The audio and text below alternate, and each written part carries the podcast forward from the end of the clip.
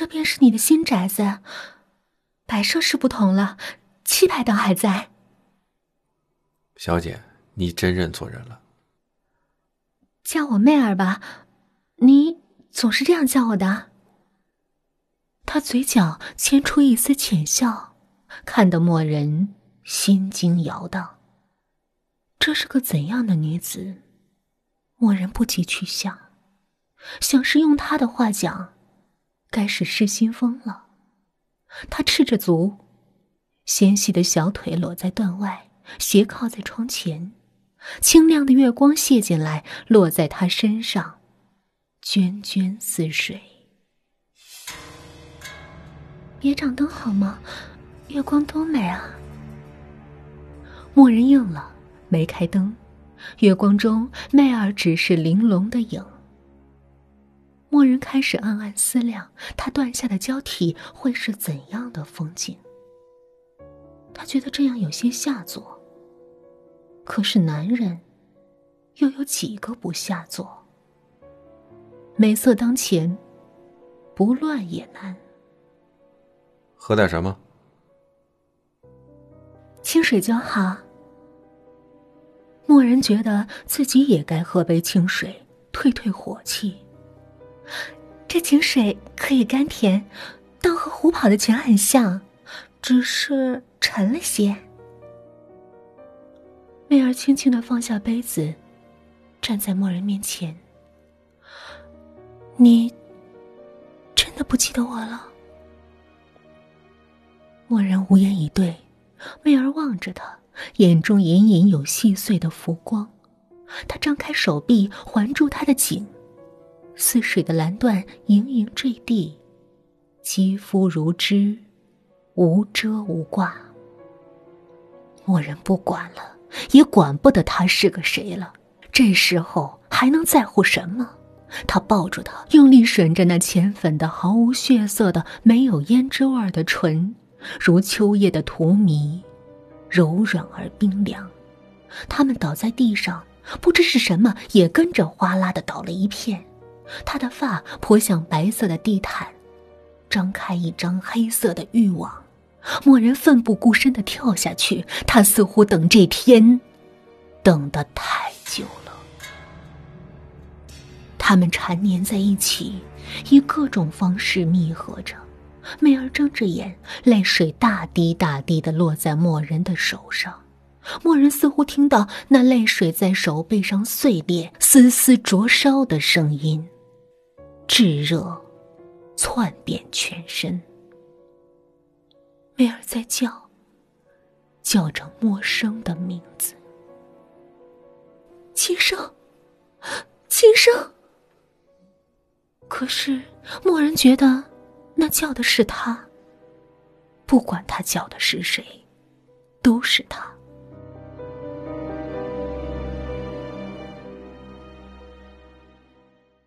默人不知道那天是怎么上的二楼卧室。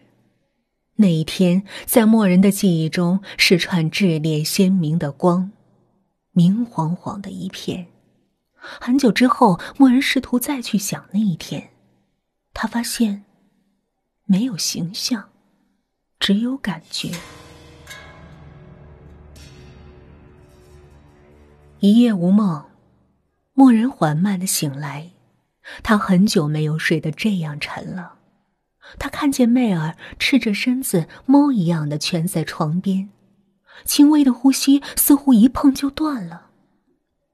默人本以为一睁开眼睛，媚儿便会不见了，感叹一句：“不过是个梦啊。”可是媚儿好端端的躺在身边，梦还没醒吧？默人为他盖上被子，他却醒了。柔软的身子冰一样的附上来。默人搂住他的身子，用漫不经心的口气问他：“你是谁？”你不记得以前，却还和我在一起。我不知道你说的是什么以前。今生谁？你呀，以前就叫今生。我知道你不会信的。不信就算了，向来你也不曾信过我。默人摇摇头，分不出真假。默人要去公司，把媚儿反锁在家里，他也不反对。临行前，为他整了整衣服。坐在二十二层的办公室，默人有些心不在焉。烟灰点在咖啡里。二十二层，似乎离天空会近一些，可在楼与楼间的那条狭长的天空，一样蒙蒙的蓝色，望不出去。他忍不住的去想那月下如缎的肌肤，和那双清澈的眼。媚儿似乎是个新奇的音符，从他按部就班的生活中脱跳出来，虽然有些走音，却让人欣喜。默人站起来，他想回去了。哎，昨天的病好些了吗？竟然是卓林推门进来了。好了。你去哪儿？我陪你。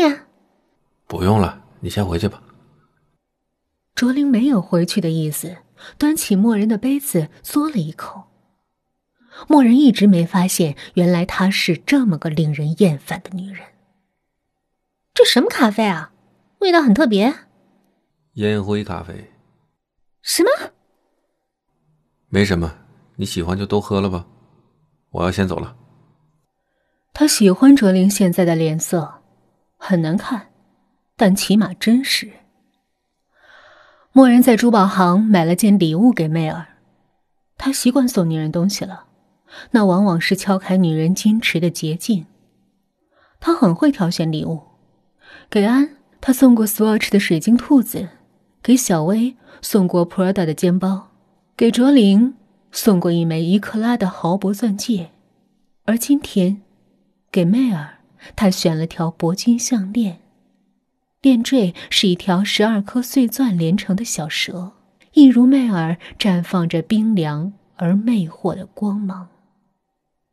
在默人心里，媚儿就是那个引诱夏娃偷吃苹果又一脸无辜的妖物。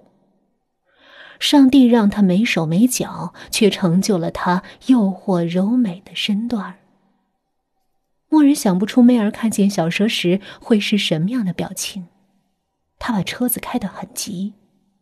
当默人推开门的时候，媚儿坐在窗前，穿了件他衣柜里最大的衬衫，白色，有蓝色条纹。默人走过来，打开蓝色丝绒的盒子。取出闪亮的小蛇，喜欢吗？送我的，帮我戴上。小蛇在媚儿颈前荡呀荡的，在阳光下泛着暧昧的光晕。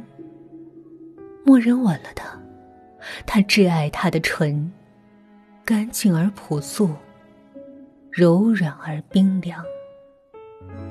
他们。在白色的地毯，在白色的浴缸，在白色的床上，没有白天，没有黑夜。默人不去公司了，他的公司绝对到了无需他指点也可以奋力前行的地步。他现在需要一个让自己可以奋力前行的理由，就是媚儿。